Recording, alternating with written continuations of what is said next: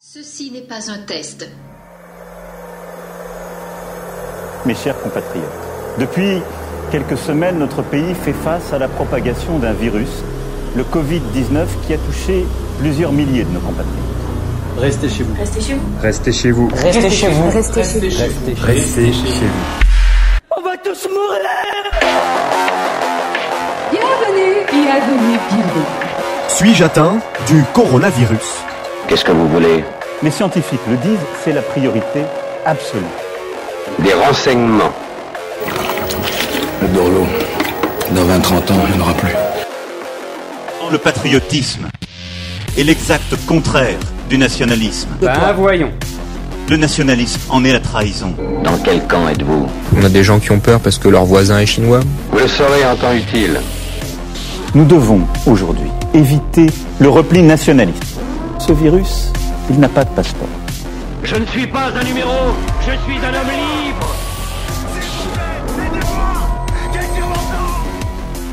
Rien ne pourra plus jamais aller bien. La France a peur. Nous sommes en guerre.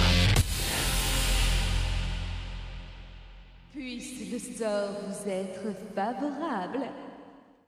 Bonsoir à tous, nous recevons une nouvelle fois Monsieur Stéphane Blanchonnet, membre du bureau politique d'Action française, président du Cercle de Flore, professeur, écrivain, auteur notamment du Petit Dictionnaire maurassien. Vous pouvez également retrouver ses podcasts euh, sur son SoundCloud, dont vous trouverez le lien dans Partenaire. Monsieur Blanchonnet, bonsoir, je vous laisse la parole. Bonsoir. Alors, je, je vais essayer de parler à peu près une quarantaine de minutes, comme on, comme on l'avait dit, et ensuite je répondrai à vos questions, euh, qui je l'espère seront nombreuses, mais pas trop non plus. Si on pouvait éviter de faire deux heures, ce serait bien. Euh, alors, je vais commencer par euh, euh, introduire le sujet en, parlant de sa difficulté. Euh, c'est un peu un, une sorte de plaidoyer pro domo. Là, je prends mes, petites précautions liminaires. Euh, J'ai proposé moi-même ce sujet. c'est de ma faute. Mais c'est vrai que c'est un sujet très difficile à, aborder parce qu'on a trois, trois colosses, hein, trois figures, euh, je dirais, euh, centrales. C'est la trinité un petit peu d'action française, Maurras, Daudet et Bainville. Et ce sont trois personnalités euh, riches euh, avec des, œuvres abondantes. Et donc, il est difficile de faire un, à moins de, préparer, de prendre beaucoup de recul et de préparer longuement, ce que je n'ai pas pu faire, il est très difficile de faire un travail synthétique avec une vraie thèse. Hein, ça, ce serait vraiment un travail de, longue haleine. Donc, un travail en trois parties avec vraiment une, un, une démonstration. Donc, je ne vais pas me, me lancer là-dedans euh, aujourd'hui. Je vais plutôt euh, faire euh, en quelque sorte des notes des notes préparatoires, ce qui pourrait être voilà, un premier, une première approche de la comparaison des trois à travers quelques, quelques angles en fait euh, différents que je, vais, euh, que je vais énumérer, comme ça vous, ne serez pas perdu par la suite.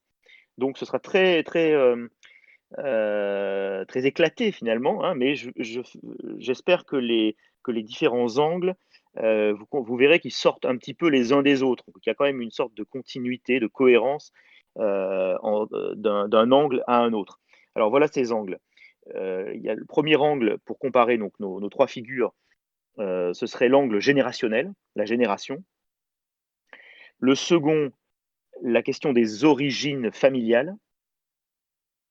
Le troisième angle, euh, la, la, précocité intellectuelle qui concerne vraiment les trois. ensuite, l'ancrage géographique qui est très important. Ensuite, les idées politiques familiales.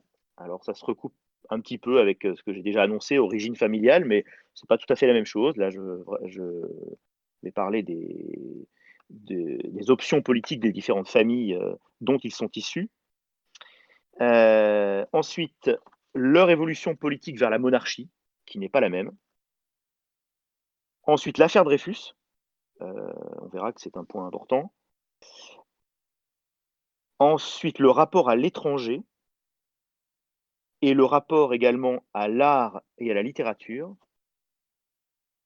Enfin, l'économie et la question du caractère, du tempérament.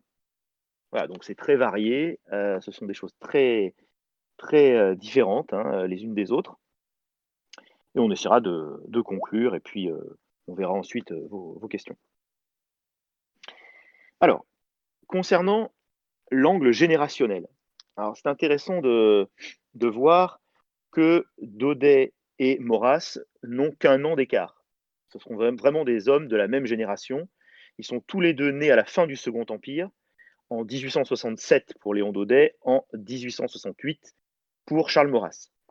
Euh, les deux ont donc connu dans leur petite enfance le traumatisme de 1870-1871. Hein, donc cette période euh, absolument centrale pour comprendre euh, l'histoire de la France contemporaine, donc la, défaite de Sedan, la chute de Napoléon III et l'invasion allemande, prussienne, la Commune de Paris et tous les, tous les désordres qui vont, qui vont, que, vont entraîner la guerre franco-prussienne donc de 1870.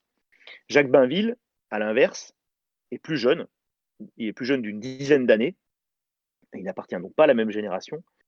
Il est né en 1879. Donc il est, postérieur à la guerre de 70. Donc il y a une petite euh, différence là à, noter euh, sur le plan générationnel. Concernant les origines familiales, alors euh, on peut dire que, en résumant à l'extrême, mais on, pourra nuancer, hein, que, disons, d'un côté, Maurras et Bainville ont des origines assez obscures. Hein. quand, je, quand, je, dis obscures, euh, il n'y a pas de connotation péjorative. Hein. C'est-à-dire qu'ils sont leur père, hein, parce que c'est quand même le père qui compte, surtout à cette époque, n'est pas, dans les deux cas, n'est pas un personnage public, n'est pas un personnage connu. ce sont des, des, hommes issus de la, petite bourgeoisie euh, le, père de, le père de Maurras était, euh, était précepteur. Euh, pardon, si je dis précepteur, on, va, on va beaucoup rire, je pense. Était percepteur, ce qui est tout de même moins sympathique. Donc le père de Maurras était percepteur, il percevait les impôts. Et le père de, Jacques Bainville était, était marchand, était marchand de bois, il vendait du bois. Donc c'était des, gens qui avaient donc euh, qui avaient un statut euh, qui était assez assez, euh, assez aisé finalement, des, mais bon disons qui appartenaient à la petite bourgeoisie et qui, étaient des figures relativement obscures. Alors à l'inverse, il faut souligner les origines extrêmement prestigieuses de, de Léon Daudet. Hein. Léon Daudet est issu donc du mariage d'Alphonse Daudet, donc son père, très célèbre écrivain euh, de la fin du XIXe siècle, euh, l'auteur des Lettres de Montmoulin et de tant d'autres œuvres euh, très connues, et de Julia Allard, qui est l'héritière d'une famille de, grands industriels. Donc Léon Daudet, c'est quelqu'un qui vit, qui, naît et qui vit son enfance dans un, hôtel particulier, euh, et qui euh, côtoie par son, père euh, toutes les célébrités de la Troisième République, célébrités politiques, célébrités littéraires. Les Daudet sont très amis des, Hugo. ils sont très amis, bien sûr, de. Alphonse Daudet est très proche de, Zola. je crois même que Léon a accompagné Alphonse aux soirées de Médan, les fameuses soirées naturalistes de Zola. Euh, ils sont proches de Maupassant, ils sont proches de toutes les célébrités euh, littéraires euh, et politiques. Hein. alors, je, vais donner un exemple frappant. C'est bien sûr le mariage, le premier mariage de Léon Daudet, puisque Léon Daudet va épouser en 1891 la petite fille de Victor Hugo, alors qui est d'ailleurs elle-même un personnage littéraire, Jeanne Hugo, puisque c'est la, la, fameuse petite Jeanne, Jeanne au pain sec, des poèmes de Victor Hugo, pour ceux qui sont familiers des poèmes de Victor Hugo et des, ouvrages de Victor Hugo. Cette, euh, petite fille, donc euh, euh, très, chérie par, Hugo, sera donc la première épouse de Léon Daudet. Et au mariage de, civil, hein, j'insiste, un mariage civil, parce que Hugo avait refusé que ses enfants, petits-enfants, soient baptisés. Euh, donc c'est un mariage civil, et à ce mariage civil, vous avez vraiment toutes les figures euh, littéraires et politiques qui sont présentes. Le président de la République euh, lui-même, donc je crois que c'est Sadi Carnot, sauf erreur à ce moment-là, envoie, son fils pour, le représenter. Voilà, donc on a une idée là très, très claire de la, de la, du prestige un petit peu de la famille Daudet. J'ajouterais encore que on considère un petit peu Léon Daudet comme, je crois qu'un de ses biographes utilise cette formule, le, dauphin des lettres françaises. Hein, donc, il, lui-même, on verra, on verra après, écrit assez précocement. Et comme il est le fils d'Alphonse Daudet, comme il a, sauté sur les genoux de, de, Zola, d'Hugo, etc., eh bien, il est un petit peu le, voilà, l'enfant chéri de la République des lettres. Et on lui, on prédit un avenir prestigieux. D'ailleurs, les, les, Goncourt, quand ils créent le prix Goncourt, euh, en, le, dotant. Hein, euh, c'est un peu, c'est leur héritage en fait qui servira à, doter le, prix Goncourt. Eh bien, euh, ils, définissent quels seront les membres du jury du prix Goncourt. Et parmi les membres, il y a Alphonse Daudet. Et en cas de décès d'Alphonse Daudet, il est déjà prévu donc que, Léon Daudet lui succède, ce qui d'ailleurs arrivera et ce qui fera de Daudet une des figures importantes de la vie littéraire, puisqu'il fera partie des gens qui attribueront ce prix Goncourt, qui encore aujourd'hui est le plus prestigieux des prix littéraires français, donc qui va euh, aux, euh, romanciers, aux meilleurs romanciers euh, chaque année. Voilà, donc Daudet se distingue de Maurras et de, Bainville de ce point de vue assez, assez nettement. On peut dire que d'une certaine façon, sans, tomber dans les, euh, je, me ferais euh, taper sur, le, sur le, les doigts si je, passais sur Radio Courtoisie, enfin à l'époque d'Henri de Lesquin en tout cas. Mais enfin, disons, employons quand même cet anglicisme. On peut dire que Maurras et Bainville sont des, self-made men en quelque sorte.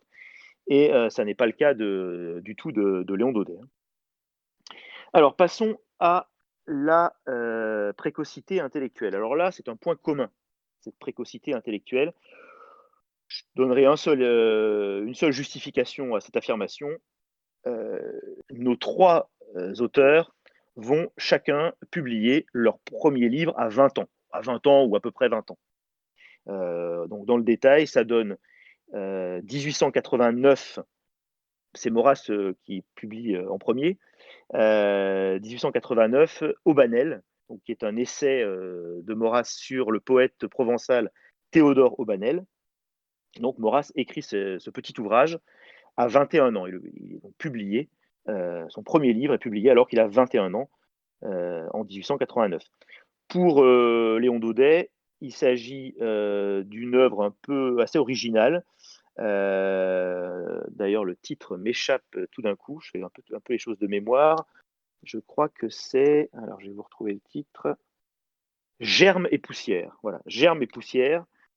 Euh, qui paraît en 1891, Daudet a 24 ans, et c'est un essai euh, philosophico-médical. Il faut savoir que Léon Daudet, euh, comme Rabelais avant lui, comme Louis-Ferdinand Céline après lui, était, en plus d'être écrivain, était médecin. Il avait fait des études de médecine. Et il s'intéressait, il aux sciences. Et cet ouvrage, donc, est un ouvrage qui, aborde la question euh, de la mort, hein, euh, ça c'est l'angle philosophique, mais qui le fait à, travers euh, la médecine, à travers la science. Et enfin, celui qui publie en dernier, mais qui est le plus précoce, puisque lui, il, a, il a 20 ans, en fait, quand il, quand il publie son premier ouvrage, c'est Louis II de Bavière, la biographie du roi Louis II de Bavière, par Bainville, donc, qui date de 1900.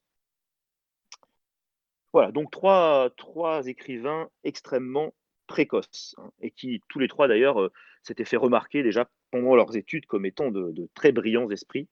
Euh, et Maurras a d'autant plus de mérite que, bien sûr, étant sourd à partir de, 14 ans, euh, il avait dû avoir un, précepteur cette fois, et non un percepteur, en la personne de l'abbé Penon, qu'il avait dû un petit peu abandonner le collège hein, pour y revenir un petit peu ensuite. Donc il aura eu beaucoup de difficultés de ce côté-là. Mais tous les trois furent de, vraiment de très brillants, euh, très brillants élèves et des auteurs très précoces. Alors j'en viens à l'ancrage géographique. Alors bon, là c'est assez évident. Hein. Euh, on peut dire que la F euh, est très marquée par la, dimension méridionale, hein. parce que Maurras et Daudet sont deux Provençaux et des Provençaux vraiment revendiqués, hein, qui sont tous les deux, qui se veulent tous les deux des disciples de Frédéric Mistral. D'ailleurs, pour ce qui est de Daudet, Alphonse Daudet était, également proche de, Mistral. Et puis, on connaît toute la littérature provençalisante d'Alphonse Daudet, avec les lettres de Montmoulin dont je parlais tout à l'heure, Tartarin de Tarascon et, tant d'autres. donc, Maurras et Daudet sont vraiment des, Provençaux. Alors, Maurras est un vrai Provençal, puisqu'il naît à Martigues. Daudet est un Provençal d'origine, par sa famille, puisque lui, il est né à Paris, Léon Daudet. Mais on allait beaucoup donc dans la province d'origine de la famille Daudet, dans la famille de, donc la famille Daudet se rendait régulièrement bah, au moulin, le fameux moulin. Hein. mais bien sûr, ils n'habitaient pas le moulin, hein, pour ceux qui connaissent, ils, habitaient, le château à côté. Hein. Voilà.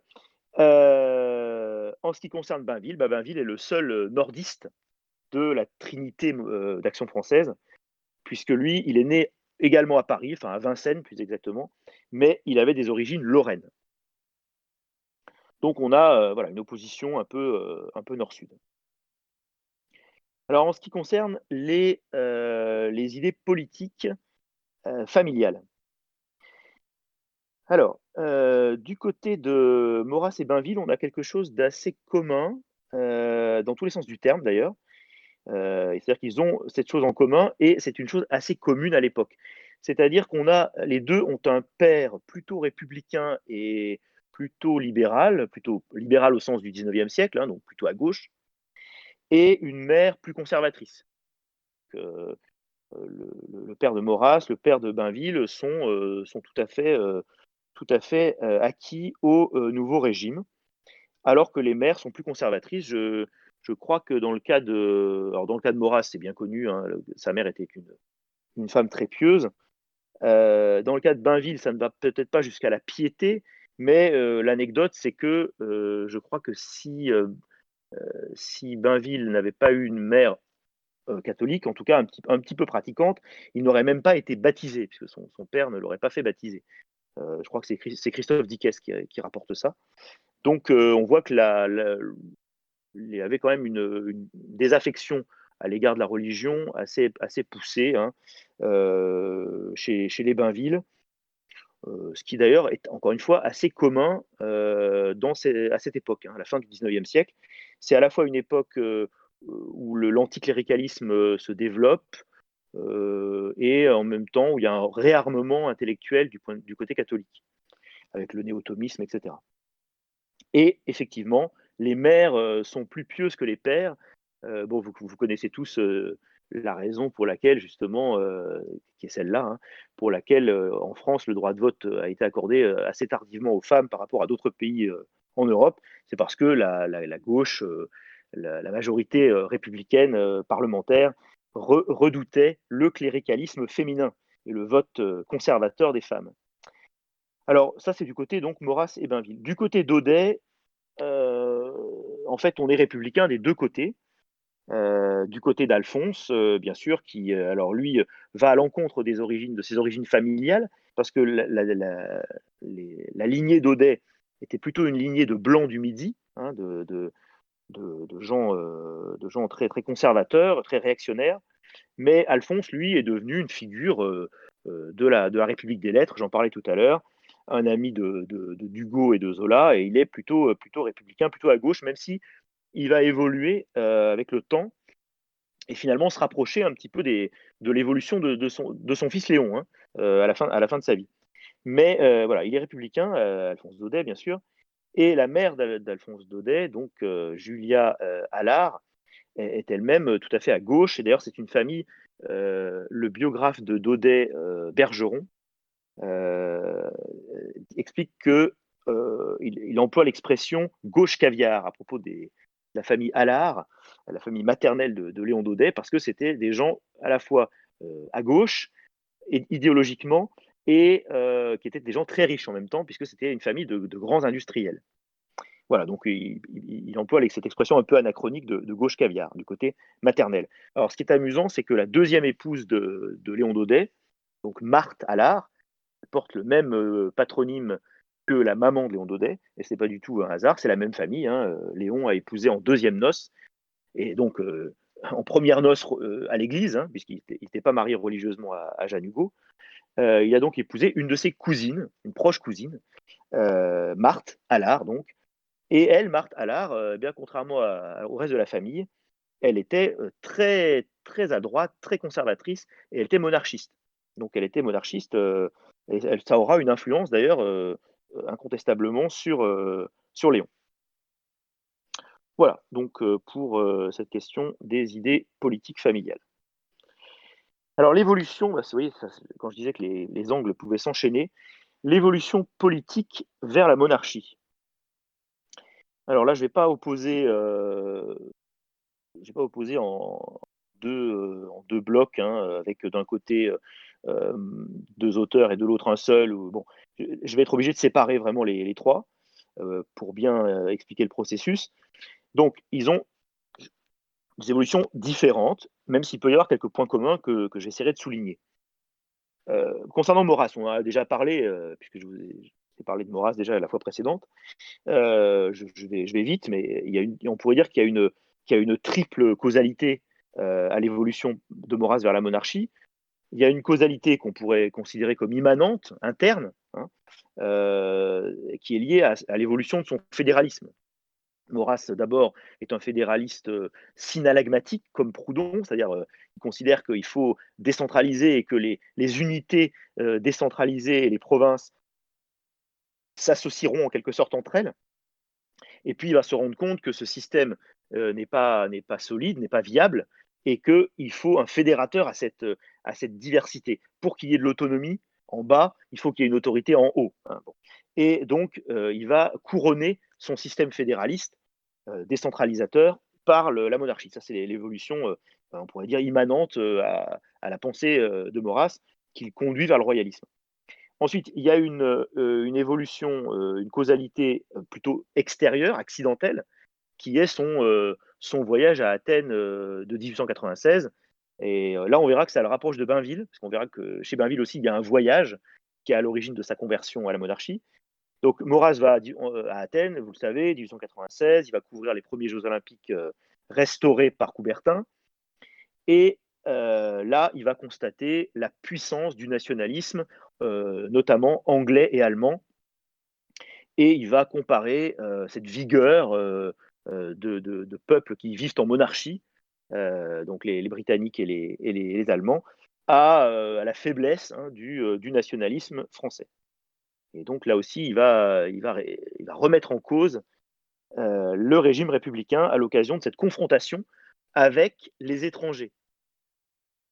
Et enfin, euh, euh, non, en fait, je ne sais pas pourquoi j'ai dit triple causalité, c'est double causalité, je suis désolé, c'est double causalité. Je voulais insister sur ces deux points. C'est plutôt pour Daudet que, que, je parlerai de triple causalité. Alors, parlons de Bainville. Parlons de Bainville. Euh, Bainville, c'est très simple et ça rejoint un petit peu, je vous disais, euh, l'idée de, le, parcours de Maurras qui va à Athènes et qui, en revient monarchiste. Bainville, lui, ne va pas à Athènes, il va en Allemagne. Il va en Allemagne, euh, il fait un voyage en Allemagne et il en revient euh, avec deux choses, puisque ça précède son, livre sur Louis II de Bavière en 1900. Il en revient avec l'idée de, ce livre donc sur Louis II de Bavière, et il en revient également avec la conviction que euh, l'Allemagne euh, impériale, l'Allemagne wilhelmienne, euh, eh bien, a un régime plus fort que la France républicaine. Et donc, il revient de son voyage en Allemagne convaincu de la supériorité de la monarchie.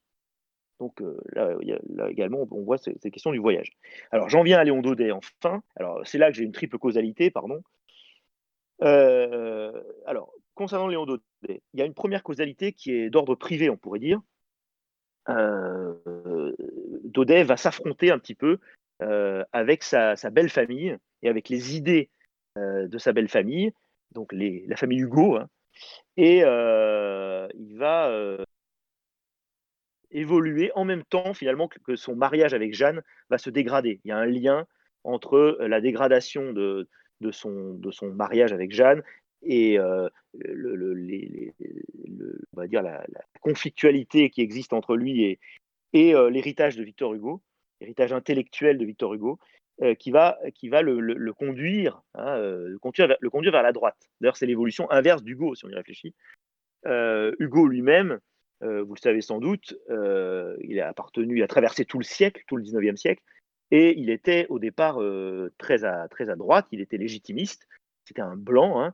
euh, il était dans la veine de Chateaubriand autour de, autour de 1820, comme tous les romantiques, hein, euh, Chateaubriand, Hugo, euh, Alphonse de Lamartine, tout le monde était, était légitimiste, tout le monde était passionné par, par le, Moyen Âge, dans, dans, chez les romantiques, par l'alliance du trône et de l'autel, et tout le monde avait, avait à cœur de soutenir la restauration. Et puis progressivement, euh, Hugo, comme d'ailleurs comme Lamartine d'ailleurs, c'est la même évolution, va aller de plus en plus à gauche. Il va passer du légitimisme à l'orléanisme, et puis euh, de l'orléanisme à, la, République. Euh, le dernier glissement se faisant évidemment dans l'opposition à Napoléon III. vous connaissez l'histoire des, châtiments et de, l'exil de, Victor Hugo. Donc Hugo est passé de droite à gauche. Eh bien, Léon Daudet, en combattant un peu euh, l'héritage d'Hugo va passer, lui, de, gauche à droite. Ensuite, il y a un glissement euh, autre qui s'opère, c'est la deuxième causalité, deuxième cause, c'est via euh, Édouard Drummond. parce que Daudet va collaborer au journal d'Édouard Drummond, et de ce fait, il va, glisser vers le nationalisme. Alors, pas encore vers la monarchie, hein, mais vers le nationalisme, ce qui est quand même déjà euh, une première étape. Euh, donc il y a une influence, euh, une influence de, Drummond qui est assez, notable. On ne va pas se voiler la face. Hein. C'est pas parce que Drummond s'en le souffre qu'on va pas qu'on va pas en parler. Donc oui, incontestablement, la question de, de l'antisémitisme et la question et la, la, collaboration avec avec Drummond va jouer un rôle certainement dans l'évolution d'Hugo, l'évolution politique de, pardon pas d'Hugo, de Daudet. Euh, et enfin, troisième, troisième euh, élément, c'est euh, l'élément le, plus déterminant, c'est la rencontre avec le prince, c'est-à-dire avec Philippe VIII, duc d'Orléans. Je rappelle que Philippe VIII, duc d'Orléans, c'est le deuxième prince de la branche d'Orléans qui soit légitime, puisque le premier était Philippe VII, comte de Paris, petit-fils petit du roi Louis-Philippe, et qui devient donc le chef de la Maison de France à la mort du comte de Chambord. Hein. Et donc ensuite, c'est, euh, on passe à Philippe VIII, duc d'Orléans, l'auteur de la formule euh, Tout ce qui est national est nôtre, euh, et qui sera le prince sûrement le plus proche de la F. Et Daudet va le voir en exil, en Belgique, je pense.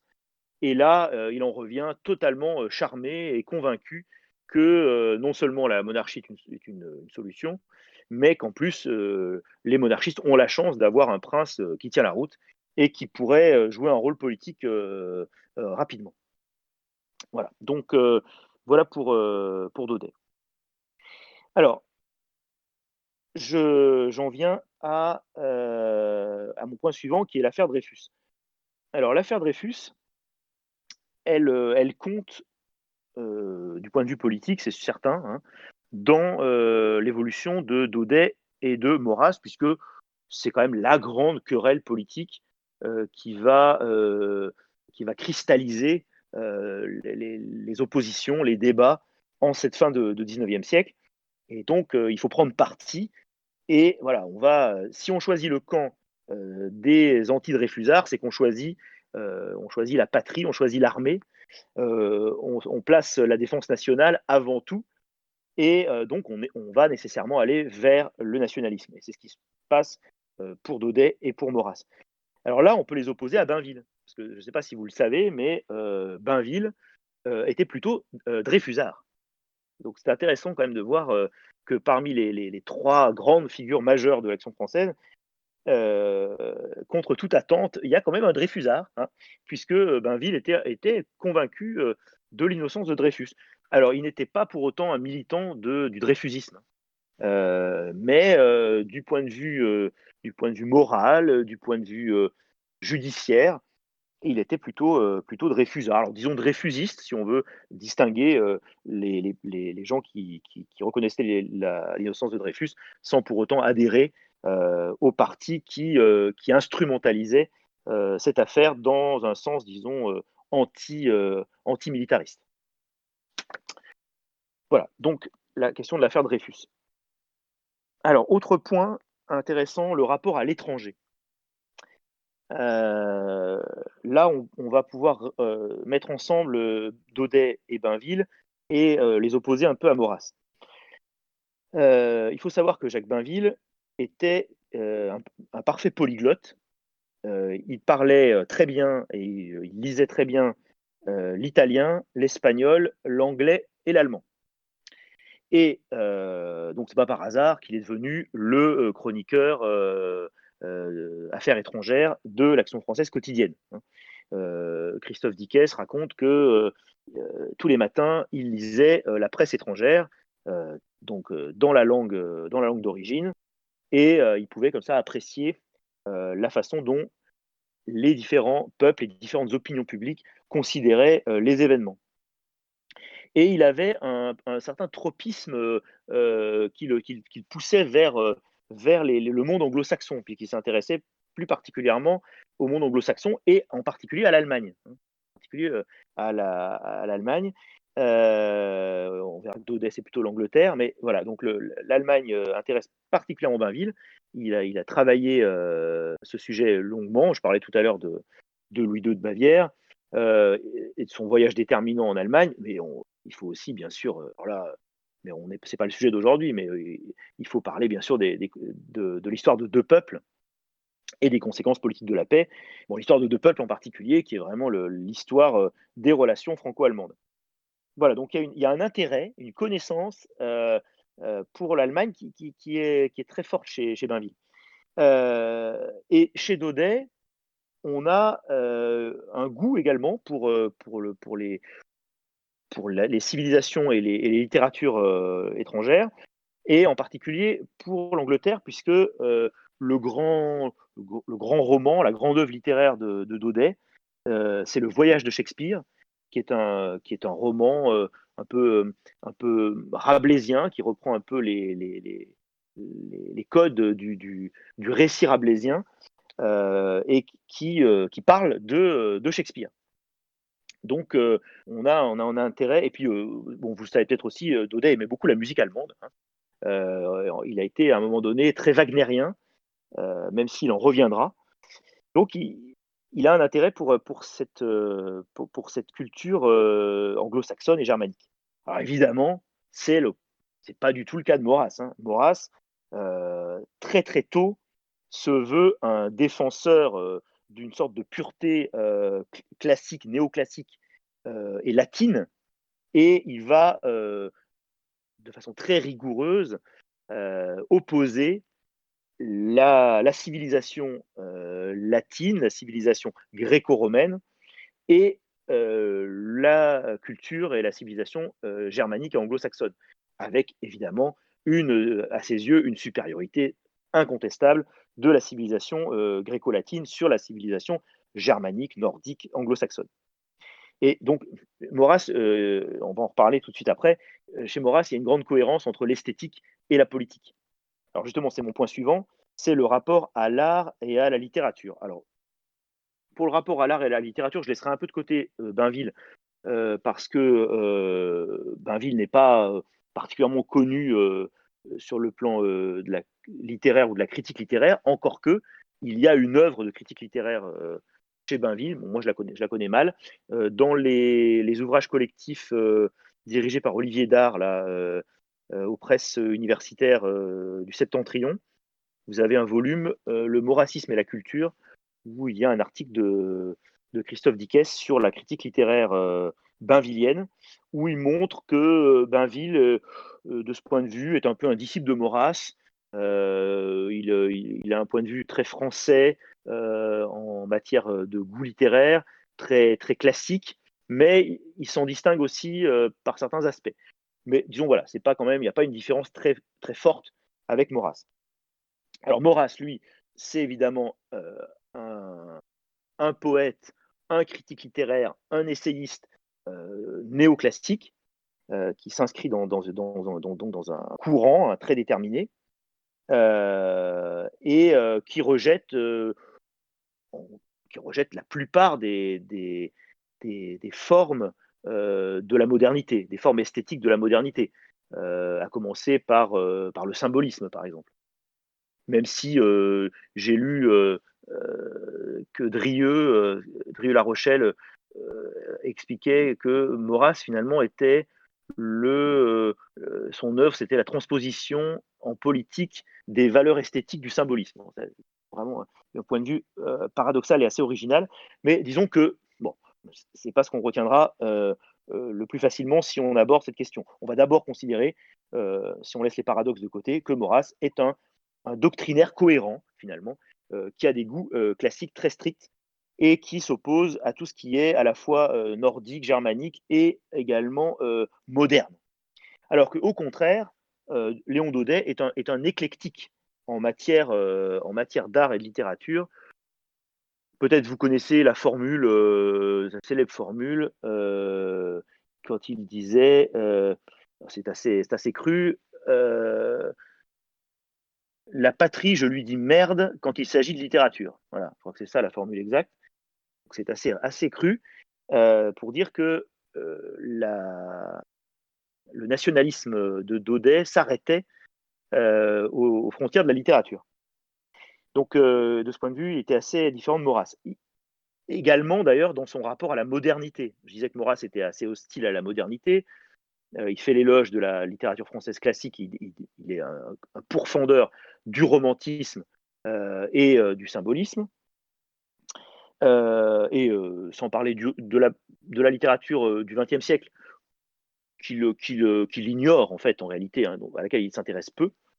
À l'inverse, Daudet sera un peu le, un, découvreur de talent. bon, vous le savez sans doute. on peut, dire que les deux grands écrivains en littérature, en tout cas français de la première moitié du XXe siècle, qui sont Marcel Proust et Louis-Ferdinand Céline, les deux seront euh, découverts, euh, défendus et, vraiment euh, lancés par, par Léon Daudet. Daudet fera obtenir le, prix Goncourt à Proust pour À l'ombre des jeunes filles en fleurs en 1919, alors qu'en face, il y avait un roman écrit par un ancien combattant qui est, qui est les, Croix de bois de d'Orgelès.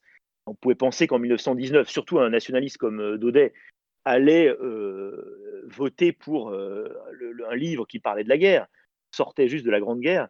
Euh, et alors que, bon, évidemment, Proust, c'est de, la littérature psychologique, ça se passe dans la, bonne société d'avant-guerre, etc. c'est très, très précieux. et pourtant, donc Daudet a flairé que, Proust était un génie littéraire et donc euh, il, va faire obtenir le, Goncourt à, Proust. Et il, ne fera pas obtenir, il se battra pour que Céline euh, l'obtienne également, je crois que c'est en 32, pour le, pour le voyage au, bout de la nuit. Euh, mais il n'y parviendra pas, mais il défendra, en tout cas dans les colonnes de la F, Céline. Pourtant, là aussi, hein, on peut se faire la remarque que Le voyage au bout de la nuit, c'est quand même un, roman alors génial, bien sûr, très, à la fois très noir, très drôle, vraiment plein de, plein de, pépites euh, de style, d'expression, etc. Mais c'est un roman euh, clairement euh, antimilitariste et pas du tout, pas du tout patriote. Hein. Bon. Et donc Daudet défendra pourtant bec et ongle le voyage au bout de la nuit de, Céline. J'ai lu aussi que Daudet a, été un des premiers intellectuels en France à, parler et à saluer le, travail de Picasso. Alors c'est encore plus étonnant, hein. euh, pour, montrer que, euh, vraiment euh, Daudet était très éclectique dans ses goûts. Alors, en ce qui concerne, je continue mon petit périple, en ce qui concerne l'économie. Alors, pour l'économie, je parlerai assez peu finalement de, de, Maurras et de, et de Daudet, euh, qui ne s'intéressait finalement euh, que très peu à l'économie. Mais j'opposerai plutôt euh, cette fois Bainville et l'AF en général. Ça, c'est un point qui est assez connu. bon, vous savez que l'AF a un temps eu un certain compagnonnage avec le syndicalisme révolutionnaire et donc la CGT à l'époque, hein, avant la guerre de 14. Bon, vous connaissez les cercles Proudhon, etc. On en a déjà parlé. et puis ensuite, ce qui se développe, c'est bien sûr le, corporatisme. Enfin, déjà avant la guerre, le corporatisme, l'héritage de, la Tour du Pin est, important pour la F, mais ça se développera encore plus avec Baconnier après la guerre. Bon. Et puis, la figure marquante de l'AF en économie, si vous voulez, dans la répartition des rôles au, sein du quotidien, hein, vous avez, vous avez la, chronique politique de, Daudet, la chronique politique de Maurras, vous avez la chronique de, politique étrangère de, de Bainville, et puis l'économie, eh bien, c'est Georges Valois. Et, Georges Valois, c'est plutôt un socialiste. bon. Donc, voilà un petit peu. Même si Maurras, euh, on le sait, hein, euh, soutenait Valois euh, de très loin. Hein, il avait compris l'intérêt de Valois et l'importance que Valois pouvait avoir dans son, dispositif, mais on ne peut pas dire non plus qu'il adhérait complètement aux idées de Valois. Cela dit, c'était quand même Valois qui était là et qui était le, personnage central pour les questions économiques, au moins jusqu'à, jusqu'au milieu des années 20, quand il quittera, le, quand il quittera la F et qu'il fondera le faisceau. et alors, ce qui est intéressant, c'est que Bainville, de son côté, se distingue totalement euh, à la fois du corporatisme et du socialisme euh, de, Valois, puisque Bainville était ce qu'on pourrait appeler aujourd'hui, alors là, c'est pas au sens du 19e, c'est au sens contemporain, un libéral, un libéral, un partisan de la moindre intervention de l'État, un partisan de, de l'économie de marché, de, de, de, la dérégulation en quelque sorte. Euh, il était par exemple hostile aux interventions de la, de la Banque centrale euh, euh, dans les questions, de, dans les questions donc de, de, de, politique, euh, de politique budgétaire, monétaire, etc. Donc c'était vraiment ce qu'on pourrait appeler un libéral. Et d'ailleurs, il, écrivait de temps en temps des... Il tenait une chronique aussi boursière, il donnait des conseils aux investisseurs dans l'action française, mais aussi dans d'autres journaux, notamment dans des journaux économiques. Alors, ce n'était pas un théoricien de l'économie, euh, il est moins, théoricien que Valois, par exemple. Mais c'était quelqu'un qui avait des connaissances très précises sur les marchés, sur la finance, et qui était capable de donner euh, des conseils précis euh, pour investir sur les marchés aux lecteurs des différents journaux auxquels il collaborait. Donc là, il y a une opposition un petit peu entre, entre divergence entre Bainville et, et le reste de, de l'AF. enfin, je terminerai par la question du, caractère et du, tempérament, euh, là, je mettrais volontiers euh, euh, d'un côté Daudet, Maurras et de l'autre Bainville à nouveau. On peut dire que Daudet était un, personnage assez, assez exubérant, assez extraverti, un, excellent orateur, ce que n'était pas Maurras, bien sûr. Vous savez que Maurras étant sourd, euh, avait été également euh, avait du mal à parler en public. En plus, il avait une voix très haut perchée qui n'était pas très agréable. Euh, alors que Daudet, lui, était, était très bon orateur. Il avait beaucoup de charisme. donc, et puis c'était un personnage, un bon vivant, un épicurien, qui aimait la bonne chair. Hein, c'était un grand mangeur. sa deuxième épouse, Marthe, donc, qui signait des articles gastronomiques sous le nom de, Pampille, euh, était, une très bonne cuisinière. Daudet euh, mangeait beaucoup, buvait beaucoup. Euh, il, rapporte quelque part qu'il buvait 3 litres de vin par jour, c'est pas mal. et il se battait en duel, c'était un, c'était un vivant dans tous les sens du terme, c'était un homme d'action. Hein. alors, il n'était pas de la génération des, des Camelots du Roi, il était, plus âgé, euh, par rapport aux jeunes Camelot du Roi des années 1910. Euh, mais euh, il était sans doute parmi les, chefs, les chefs de la F, un de ceux qui étaient les plus proches des Camelots du Roi. Et bon, vous connaissez les duels de Daudet. Daudet s'est beaucoup battu en duel. il a eu beaucoup de blessures. Vous connaissez peut-être aussi le, le, récit rocambolesque de son évasion donc, dans le cadre de l'affaire, dans les années 20, dans le cadre de l'affaire Philippe Daudet. Bon, euh, et puis euh, les réceptions incroyables euh, depuis son exil en Belgique, où il recevait parfois des mille, convives donc, qui venaient le voir dans son exil belge.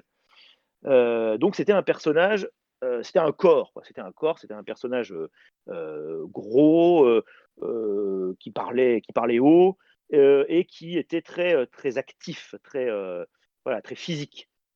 alors, Maurras, évidemment, n'a pas du tout ce profil. Bon. mais quand même, Maurras était porté sur les femmes. Maurras était un bon vivant également. c'est peu connu, mais on sait qu'il aimait, qu'il aimait, il aimait la bonne cuisine aussi. il y a beaucoup de récits de, gens qui allaient le voir dans le midi quand il, quand il allait dans sa maison de Martigues. Et ils étaient toujours très bien reçus avec de la cuisine provençale euh, cuisinée par, euh, par, la bonne hein, de Maurras. Euh, et, et, Maurras aussi s'est battu en duel. Bon, beaucoup moins que Léon Daudet. Mais enfin voilà. Maurras était quand même un personnage qui, qui, avait une vie autre que purement cérébrale. Mais évidemment, très une vie très différente de celle de, Léon Daudet. Mais il, avait un côté épicurien quand même. Il avait un côté épicurien. Je pense qu'on a, on a deux épicuriens en Daudet et Maurras. À l'inverse, il me semble, mais je, connais mal la, vie privée de, Bainville, je connais mal les, aspects euh, plus, intimes de, Bainville. Je crois que Bainville était quand même, pour le coup, vraiment quelqu'un d'assez austère. Euh, on, prête, une austérité à Maurras, mais qui n'est pas tout à fait juste. Je crois que chez Bainville, c'est plutôt juste. Et euh, il est sûr aussi que là où Daudet et Maurras étaient des optimistes, au fond, hein, eh bien, Bainville était plutôt un pessimiste. Euh, quelqu'un qui avait tendance à une forte tendance à la mélancolie, hein, au sens fort du terme. Euh, vous savez, la bile noire, la mélancolie, une forme un peu de, peu de désespoir euh, métaphysique. Hein. Ça se retrouve dans des, dans des textes intimes. Hein. On a des, je crois qu'il y a des carnets qui ont été, qui ont été retrouvés et réédités par, par Dickès d'ailleurs, où on voit ce pessimisme, ce côté assez sombre de Bainville. Donc on est, on est avec Bainville, on n'est pas du côté, de, du côté épicurien comme, comme on l'est du côté de, de Maurras et surtout de Daudet. Voilà. Bon, euh, pour conclure, euh, parce qu'il faut quand même conclure, on en est presque à 50 minutes, euh, je dirais que on a affaire avec nos trois, grandes figures patrimoniales de la F à des personnages très différents les uns des autres, qui parfois ont des, points communs, on l'a vu, sur des points particuliers. mais la chose sur laquelle il faut insister, je pense, pour finir, c'est que Bainville a apporté à l'AF une intelligence euh, des questions internationales euh, qui faisait défaut, euh, qui faisait défaut à Maurras. Même si Maurras a quand même écrit Quel est donc il avait quand même un intérêt pour ces questions-là. mais c'est quand même Bainville qui va, qui va affiner et qui va donner à l'AF cette, cette capacité d'analyse des géopolitiques, on peut dire, hein, des questions internationales. Donc il y a cet apport incontestable de Bainville. Du côté de Daudet, il y, a, il y a ce charisme, il y a cette puissance euh, oratoire, cette capacité à entraîner derrière lui, qui également euh, va être un apport conséquent, puisque Maurras n'est pas un orateur. Mais il faut quand même euh, dire, dire, une chose très, très claire, c'est que la ligne directrice, la, la, ligne politique de l'AF a toujours été le fait de Maurras. Et d'ailleurs, on en a de multiples exemples. Euh, dans, les, dans, leur, dans leur texte, hein, euh, Daudet et Bainville le reconnaissaient euh, constamment. C'est-à-dire que si vous lisez ce que Bainville et Daudet écrivent de Maurras, Bainville et Daudet se considèrent vraiment, même Daudet qui, est le, qui, est plus âgé d'un an hein, que Maurras, tous les deux se considèrent comme des disciples politiques de Maurras. Bainville se considère comme quelqu'un qui applique quelque part l'empirisme organisateur de, de, Maurras, euh, d'ailleurs, il lui-même avait une vénération pour Sainte-Beuve. Euh, alors, avez un point commun, puisque vous savez que l'expression euh, empirisme organisateur vient de Sainte-Beuve. Mais Bainville vraiment se reconnaît comme, comme quelqu'un qui, creuse un sillon que Maurras a, que a, indiqué le premier. Et même chose pour Léon Daudet, qui, qui vraiment se réfère à Maurras comme à un maître, même s'il est son aîné. Voilà. et puis, peut-être j'ajouterais on verra. Peut-être la question arrivera plus tard, mais dans les conseils euh, euh, bibliographiques, euh, bon, moi, j'ai pas, j'ai pas tellement préparé pour cette conférence, donc je suis pas revenu tellement sur des lectures anciennes, mais il me semble que si on veut des conseils un peu bibliographiques et biographiques, en ce qui concerne Maurras, il y a le, il jeu Canty, qui est quand même pas mal. On peut contester certains points, mais le livre de, de, Stéphane Giocanti est quand même vraiment pas mal pour connaître vraiment, vraiment intimement Maurras. vous aviez aussi Yves Chiron, biographie de Maurras par Yves Chiron, que j'avais lu il y a très longtemps, que j'avais trouvé vraiment remarquable. Euh, je crois. Et puis sur Bainville, ben, c'est bien sûr Christophe Dickès, la référence. Euh, sur Daudet, vous avez beaucoup de choses intéressantes. Vous avez François Broche, vous avez euh, Éric Vatré. bon, il y a beaucoup de beaucoup d'ouvrages. vous avez sinon le Petit Bergeron que j'ai cité tout à l'heure, parce que c'est, je dis petit parce que c'est un, petit livre. donc le Qui suis-je chez Pardès de Francis Bergeron, qui est vraiment très très bien. Vous avez en, en 100 pages l'essentiel sur, sur Léon Daudet. En plus, c'est très bien illustré. Il y a, énormément de, documents iconographiques, donc, et puis une, bibliographie complète à la fin, des citations, de, des portraits de Daudet. Enfin, c'est vraiment très intéressant. Voilà, donc je, m'arrête là et je réponds maintenant à vos questions avec plaisir. Merci Monsieur Blanchonnet pour votre excellente conférence et merci également aux 90 auditeurs donc, qui, étaient là pour vous écouter. Merci à vous d'être toujours fidèles malgré le, déconfinement. Donc première question d'Adrien de, de, Bordeaux. Enfin, il en a deux plus précisément. Donc la première, il semble que Bainville est une image moins sulfureuse slash radicale que Maurras ou même Daudet. Selon vous, outre le fait qu'il n'ait pas eu à se positionner en 1940, puisqu'il meurt en 1936, quelles raisons peuvent expliquer ce sentiment général? Ah bah, Je crois que je l'ai, dit, hein, je crois qu'il y, a la question de l'antisémitisme, c'est-à-dire que, en gros, euh, l'antisémitisme chez Maurras, qui n'est pas un antisémitisme de peau, il faut le dire, hein, mais c'est un antisémitisme constant, hein, de, euh, des premières années euh, jusqu'à, euh, c'est la revanche de Dreyfus, hein, jusqu'à son procès en 1945, bon, bah, Maurras reste constant de ce point de vue. Il reste constant dans un antisémitisme d'État, hein, j'insiste, qui n'est pas un, antisémitisme racial. Bien, mais il est constant sur cette ligne. Daudet,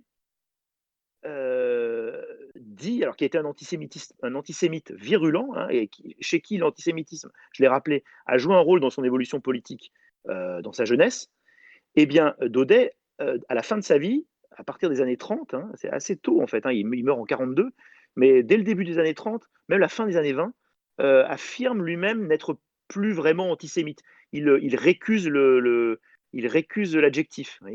Donc Daudet, de ce point de vue, déjà, et comme par hasard, Daudet est déjà un peu plus facilement reçu euh, aujourd'hui, hein, du point de vue euh, éditorial, que Maurras. Hein. Et alors, Bainville, c'est encore euh, plus simple. Bainville, n'a jamais été antisémite. Donc, voilà, donc ça, ça me paraît un point assez central par rapport à la, façon dont ils sont reçus aujourd'hui. il y a une place Jacques Bainville à Paris, euh, il y a également une rue euh, Jacques Bainville ou une avenue Jacques Bainville, je crois, à Marseille. Donc euh, voilà, c'est quand même incontestable, en effet. Mais je pense que cette question de l'antisémitisme, compte tenu de l'histoire du XXe siècle, a un rôle, un rôle évident.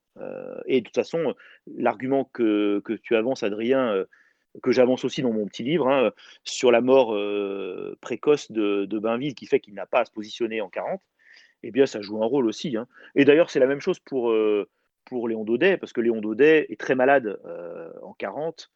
Alors, il vient, je crois, une fois ou deux à Lyon euh, voir la rédaction de, de l'AF, mais en réalité, il va, il va finir sa vie en Provence, il, va, il va se couper un peu de la, de la politique entre 40 et 42. Donc, là aussi, Léon Daudet n'est pas, entre guillemets, compromis avec, le, avec Vichy et et donc la collaboration, mais là, je, on va pas s'amuser à débattre là-dessus, ça, ça, prendrait, ça prendrait trop longtemps. Merci Monsieur Blanchonnet. Donc deuxième question euh, toujours d'Adrien. Certains utilisent l'adjectif bainvillien pour le distinguer de Charles Maurras, notamment Zemmour, et du maurassisme. Christophe Dickès réfute d'ailleurs cette distinction. Ne pensez-vous pas que Bainville était en réalité plus maurassien que son ami Maurras? Euh, Oui, oui, c'est ce que dit Dickès.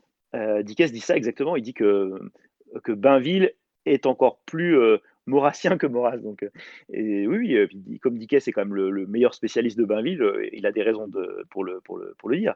et d'ailleurs, il les donne, ces raisons. Donc, oui, oui, Bainville appelait Maurras l'altissime, je crois. Hein, l'expression qu'il utilisait, c'était l'altissime.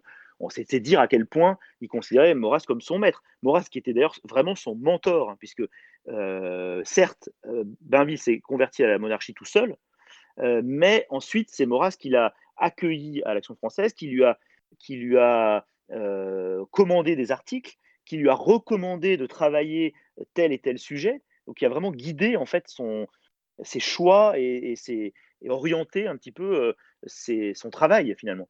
Donc, oui, oui, opposer Bainville et Maurras pour éviter la référence à Maurras, en fait, on voit très bien que c'est ça.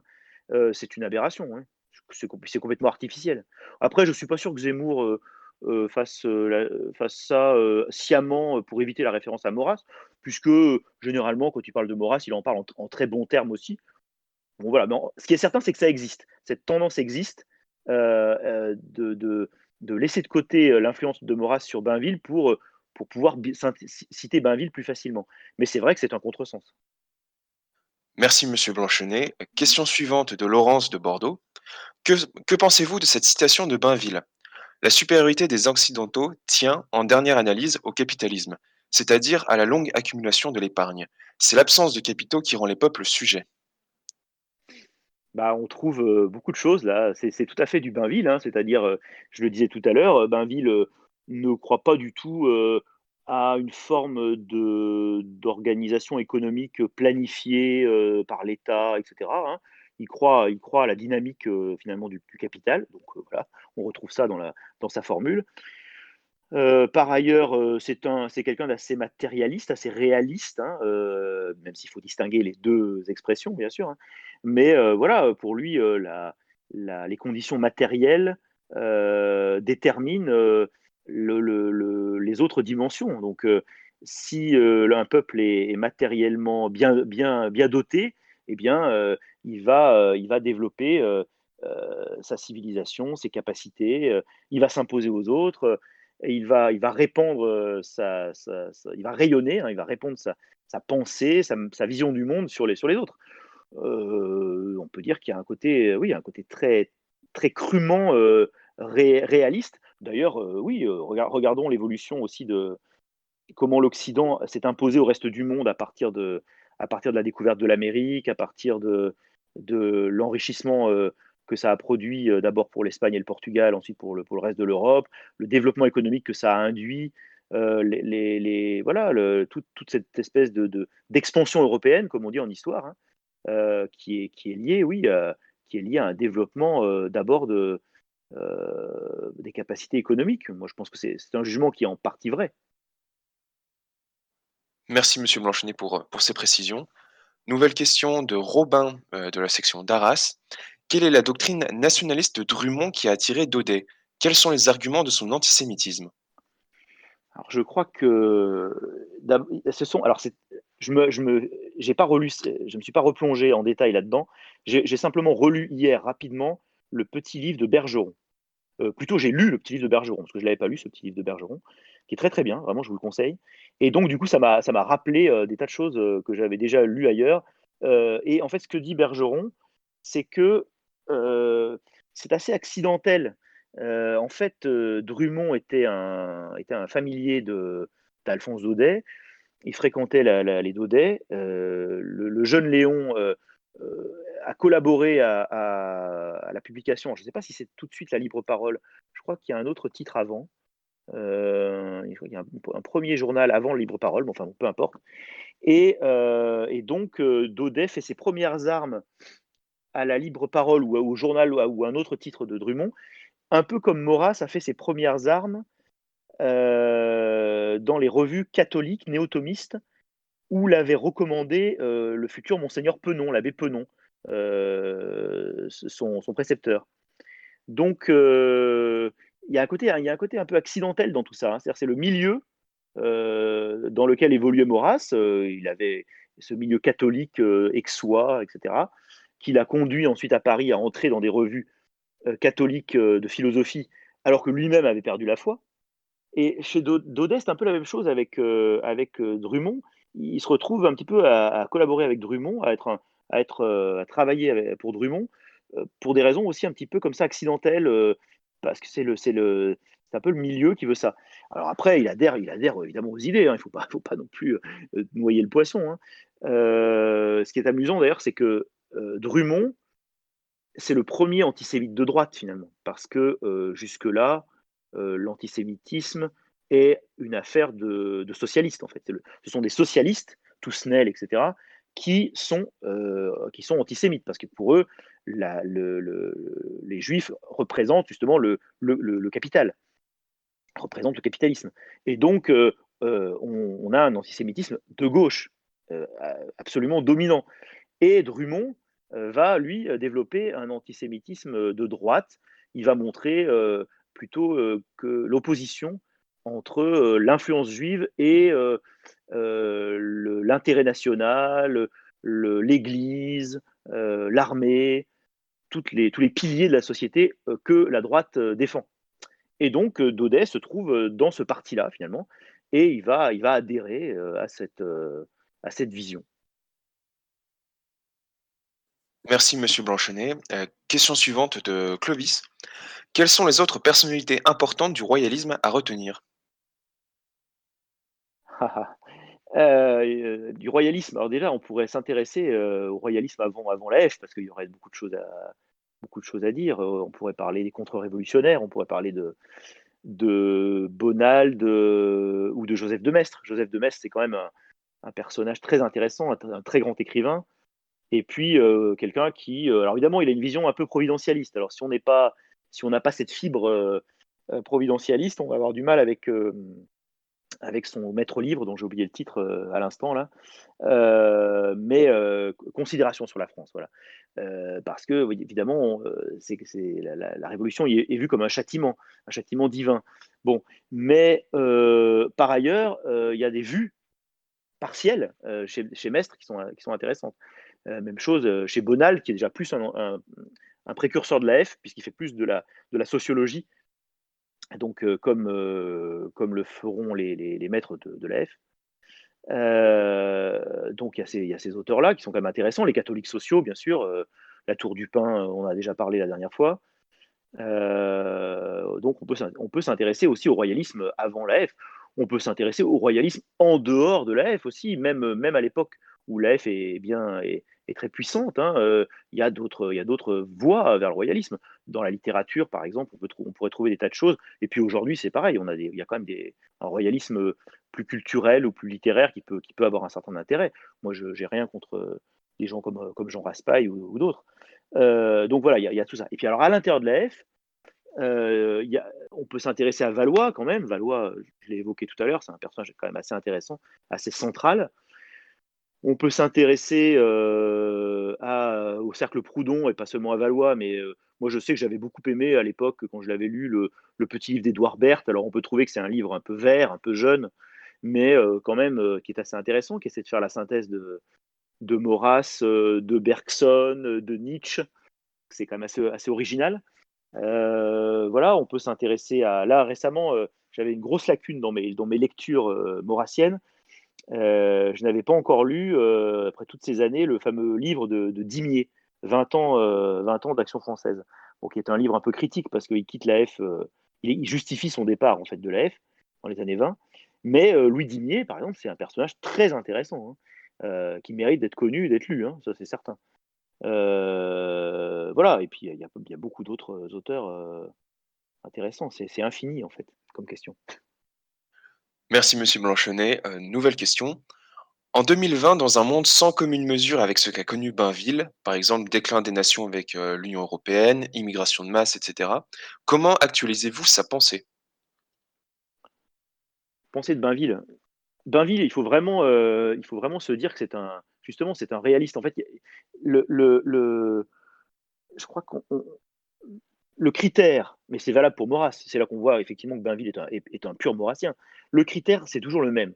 Ça, ne change pas. C'est l'intérêt national. C'est comment, c'est trouver les moyens euh, de la continuité d'abord nationale. Il faut que la France euh, primum vivere, selon l'expression latine. Il faut d'abord qu'elle vive, qu'elle survive. Hein. Donc c'est la défense nationale. Et puis ensuite, c'est l'accroissement, c'est la, richesse nationale et le rayonnement national. Donc c'est vraiment ça. Hein. c'est le, le, le, le, critérium, c'est ce, ce, que nous recherchons. Donc il faut rechercher dans les conditions du présent les conditions de cette vie, cette survie d'abord, de cette vie et de, ce, de ce, cette croissance et de ce rayonnement euh, de, de la France. Voilà. Euh, ce qui d'ailleurs euh, montre, montre qu'on a une autre ambition qu'une ambition strictement défensive. J'ai l'impression qu'aujourd'hui, on va dire les, gens qui, les nationalistes, pour, faire simple, sont exclusivement dans, la survie. Hein. C'est le, survivalisme comme, paradigme. Donc on, on, oublie un petit peu que quand même, la France est une grande nation avec une, grande histoire, un rayonnement mondial, international. Euh, c'est pas seulement une, nation d'Europe, hein, c'est une nation qui, a, rayonné sur le monde, qui est ouverte, aux océans, qui a, voilà, qui est vraiment une histoire, qui est une puissance naturellement mondiale. Hein. Et donc voilà, il y, a, cette, vision-là qu'il ne faudrait, pas oublier. Donc on est là pour défendre la France, sa, survie, sa vie, sa, richesse et son rayonnement. Et ensuite, il faut le faire dans les conditions du présent et avec les problèmes du présent. Donc effectivement, euh, il y a un certain nombre de problèmes qui se posent à nous, euh, qu'ils soient migratoires ou autres, euh, ce qu'on appelle la mondialisation, qui, qui n'était pas connue encore que. Hein, il faudrait relativiser. On, parle bien d'une première mondialisation justement avant la guerre de 14, euh, quant à la question migratoire, la France, si vous voulez, le déclin démographique de la France commence au 19e siècle. Donc on il y a déjà une question migratoire, évidemment, qui est assez différente d'aujourd'hui, mais qui existe quand même à la fin du 19e siècle. Donc il y a des questions qu'on peut croire parfois complètement nouvelles et qui ne sont pas forcément toujours quand on regarde dans le détail. Mais voilà, je pense que le, critérium est le même, la méthode est la même, c'est-à-dire regarder le passé pour en tirer des leçons, l'empirisme organisateur, c'est ce qu'ont pratiqué euh, Bainville et Maurras, et euh, pour trouver des solutions dans le, dans le présent. Donc euh, je pense qu'on a la, méthode et le, et le critère qui est le même. ensuite, il faut faire avec les circonstances. Merci Monsieur Blanchonnet pour, pour votre réponse. nouvelle question d'Adrien de Bordeaux. Bainville, géopolitique, relations internationales, et Maurras, politique intérieure, doctrine, ont un poids réel aujourd'hui dans l'histoire des idées. Quel serait ou se situerait l'apport de Daudet de nos jours? Ah, ah. Euh, Effectivement, Daudet euh, n'est pas peut-être moins, moins doctrinaire euh, que Maurras, alors évidemment, mais peut-être même on peut moins le considérer facilement comme un maître à penser que même que Bainville. parce que Daudet, c'est un esprit, un esprit littéraire. Je parlais d'éclectisme tout à l'heure mais dans, son, dans ce domaine, justement, dans le domaine de la culture, euh, au sens large, euh, il y a une façon de, se rattacher à Léon Daudet. Euh, aujourd'hui, je parlais de, défense, un petit peu de, nationalisme un peu défensif, mais qui a, sa raison d'être. Hein. Daudet, c'est le défenseur vraiment aussi de, du patrimoine français au, sens presque, presque éthique, hein. être français. Donc il me semble que, que Daudet dans sa manière d'être, dans son, dans son être, dans son ethos, pour faire pédant, euh, eh bien, euh, nous, peut nous apprendre aussi à être français par, euh, par sa générosité, par son, goût des, lettres, par son, goût de, la, polémique aussi. c'est un, français, c'est un, une école de francité en quelque sorte, Daudet. Donc moi je pense qu'on peut considérer Daudet comme un maître en francité en quelque sorte. Merci euh, pour votre réponse. Nous avons une question de Francis Vinciton. Pourquoi Bainville était-il aussi opposé à Keynes? Je pense qu'il fait référence à l'économiste. Bah, euh, alors, il y, a deux choses, parce qu'il y a, y a le, position à Keynes dans l'analyse euh, du traité de Versailles. donc là, je, il faudrait que je relise, parce que ça, ma, lecture remonte à des années, euh, les conséquences politiques de la paix, parce que certes, c'est surtout le titre qui fait référence à Keynes, puisque le titre de Keynes, c'est les conséquences économiques de la paix, et Bainville choisit les conséquences politiques de la paix. Euh, mais je crois quand même que Bainville fait référence à Keynes, euh, critique la thèse de Keynes aussi. Il faudrait se replonger dans la, lecture des conséquences politiques de la paix pour bien voir en quoi il s'oppose à Keynes précisément dans l'analyse du traité de Versailles. Donc ça, ce sera un premier point. Ensuite, deuxième point, c'est évidemment en économie, bah, tout est dit. Quand on a dit que Bainville était un libéral, au sens contemporain du terme, hein, euh, le nom de Keynes, euh, le keynésianisme, est associé euh, à l'inverse à, une, ingérence de l'État, une ingérence de l'État dans l'économie. Donc là, on est dans, une opposition évidemment très nette. Merci pour votre réponse. Euh, nouvelle question d'Alex de la section d'Arras. Bainville était-il autant anti-germaniste que Maurras et que la doctrine royaliste en général? Ah bah non, je crois que je l'ai dit hein, tout à l'heure. Euh, non, non, euh, Bainville, alors Bainville évidemment souhaite que l'Allemagne revienne à son état d'avant l'unification. donc de ce point de vue, d'un point de vue, du point de vue nationaliste allemand, en tout cas prussien, euh, c'est un, adversaire résolu euh, de ce nationalisme allemand. Si on considère évidemment que le, projet prussien est le seul projet allemand possible. Euh, donc Bainville est anti-allemand de ce point de vue, il n'y a aucun, aucun doute. Hein. de toute façon, il défend les intérêts français. mais il n'est pas du tout dans la logique de Maurras qui consiste à opposer la, la, civilisation latine ou méditerranéenne à la barbarie germanique. Ça, c'est assez évident. Euh, je parlais de son, sa connaissance euh, très profonde de l'allemand. Oui, j'ai pas dit tout à l'heure, mais il a, il a, il a même, il se contentait pas de parler, de, lire et de parler l'allemand. Il a, traduit euh, des, œuvres de, l'allemand vers le français, notamment des œuvres littéraires. je ne veux pas dire de bêtises, mais il me semble qu'il a du théâtre en particulier.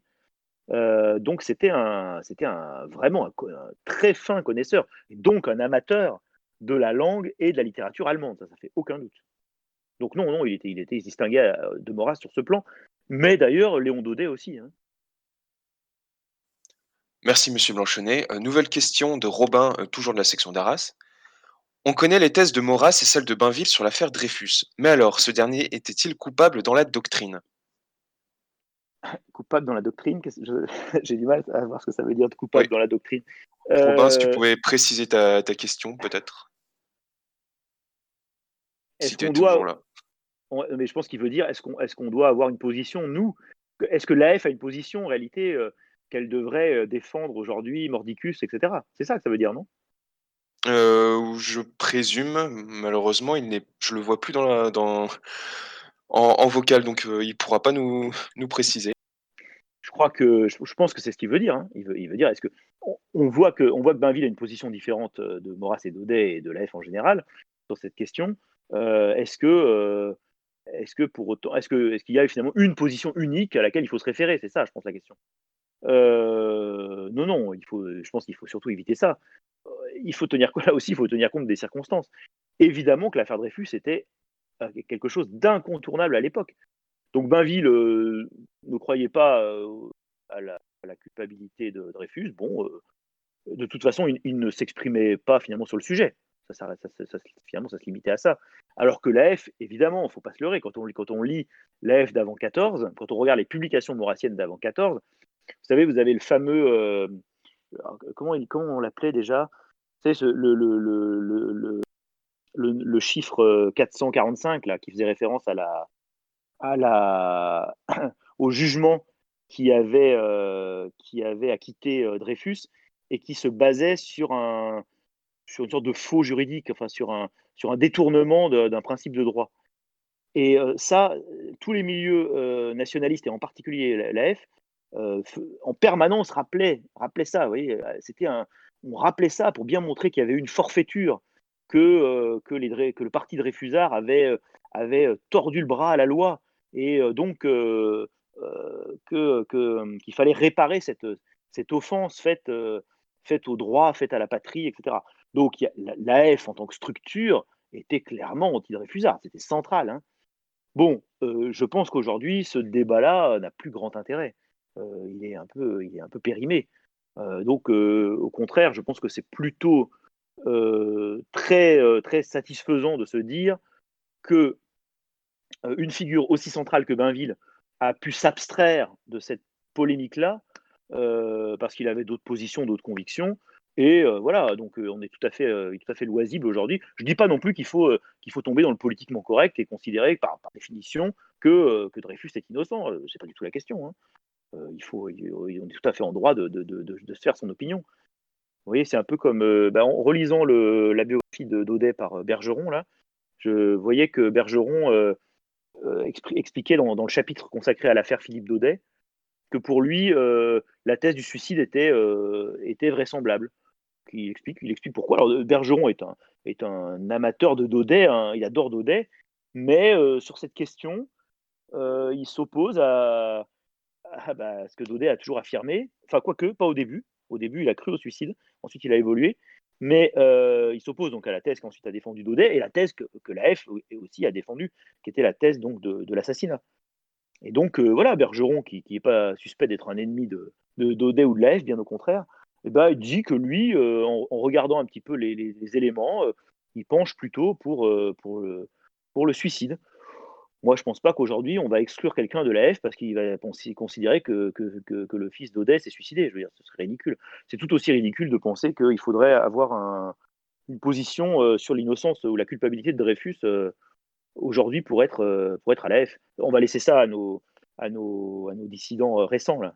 Ça a l'air de les travailler. ils ont l'air de, de vivre encore en 1900, donc c'est très bien. Merci Monsieur Blanchenet pour, euh, pour votre réponse. Euh, nouvelle question de Francis Vinciton. Euh, pouvez-nous parler des relations entre Ferrat Abbas et la pensée d'AF Alors, je, franchement, je ne vais pas m'aventurer sur un terrain que j'ignore, enfin que j'ignore. Je sais qu'en effet, Ferrat Abbas a, dans sa jeunesse, il y a eu un rapport avec l'AF, il en a fait mention. C'est quelque chose qui, est, qui, est, qui, a été rapporté. Euh, mais après, je, je, je, ne suis pas du tout spécialiste de, de, la question euh, donc, euh, en, particulier. Donc, je préfère ne pas répondre. Je laisse, je laisse ça à des, spécialistes, bah, peut-être à Bernard Lugan, si, si, si Bernard Lugan est interrogé prochainement sur le Discord. Je ne sais pas si vous l'avez reçu. non, pas encore. En fait, on a eu des petits. On a, eu un, on a un peu de mal à le convaincre de venir pour, pour l'instant. Mais je suis sûr. Mais ce sera une question à poser au CMRD. Je suis, je suis sûr que Bernard répondra euh, à cette question. Moi, je sais simplement que le lien existe, euh, mais je, je dans le détail. Une raison de plus pour venir euh, au CMRDS et poser en face à face la question à M. Lugan. nouvelle question. Qu'appelez-vous le style rablaisien Le style rablaisien euh, bah C'était une façon, euh, dans mon esprit, tout à l'heure, d'opposer un peu la prose euh, de Daudet à celle de Maurras. C'est-à-dire que Maurras recherche la, pureté, il y a un, atticisme, vous savez, l'atticisme, l'Attique, c'est la région, d'Athènes, et dans les styles que l'on distinguait à l'époque antique, on distinguait plusieurs styles le style euh, attique, l'atticisme, c'est la pureté, euh, le, euh, la mesure dans, dans, dans l'expression, la, la, recherche de la propriété des termes. Bon, ça, c'est vraiment l'esthétique et, la stylistique de Maurras. À l'inverse, Daudet est plutôt dans la profusion, l'hyperbole, euh, la, recherche des, la recherche des effets. Et donc, on est dans un style euh, beaucoup plus. Euh, beaucoup plus je crois qu'on aurait dit dans la, dans la typologie antique, on aurait dit un style asiatique, si, je, si je ne m'abuse. il faudrait réviser les, les, classiques de la rhétorique. Mais voilà, incontestablement, Daudet, comme Rabelais, donc, c'est quelqu'un qui, qui, qui, privilégie les effets, l'abondance, euh, la verve, euh, l'invention, à euh, la ligne droite, la, pureté, la propriété des termes, qui serait plutôt l'esprit de Maurras en matière d'écriture. Donc oui, il y a deux registres, deux styles complètement différents. Merci Monsieur Blanchonnet. Peut-être dernière question de Laurence, parce que je vois que quelqu'un est en train d'en rédiger une autre. Euh, donc, question de Laurence de Bordeaux. Les seules ententes internationales possibles sont-elles les ententes gastronomiques ou peut-on élargir la citation de Daudet à l'art de manière générale? Ah, oui, voilà. Euh, c'est vrai que c'est pas mal comme, euh, citation, ça. Bah, en tout cas, Daudet va dans ce sens, puisque certes, il y a cette formule, bon, l'entente gastronomique, mais au-delà de ça, on voit à travers sa passion pour, pour la littérature anglaise ou Shakespeare, qui d'ailleurs était le modèle des romantiques. Il hein. ne faut oublier que Hugo et tous les romantiques du 19e siècle avaient pour pour référence euh, majeure euh, Shakespeare. Il préférait Shakespeare au, au classique français, à, Racine par exemple, hein, euh, les romantiques. Eh bien, Daudet a, ce goût aussi pour, comme les romantiques, il a ce goût pour, Shakespeare. donc ça va au-delà de la gastronomie. Encore que là, c'est pas compliqué, parce que la gastronomie anglaise, je crois pas que ce soit quand même la référence. Mais euh, voilà, donc euh, oui, on peut aller au-delà sur le niveau de l'art et de la littérature. C'est un peu comme tout à l'heure avec la question euh, sur Dreyfus. Là. Je pense qu'aujourd'hui, ce serait un peu ridicule de demander à toute personne adhérent à la F de partager l'esthétique néoclassique de Maurras. Hein. Je pense qu'on peut aimer on peut aimer le romantisme, on peut aimer la littérature anglaise ou allemande et être à l'EF. Merci Monsieur Blanchenet d'avoir répondu à nos questions et merci pour, pour votre conférence.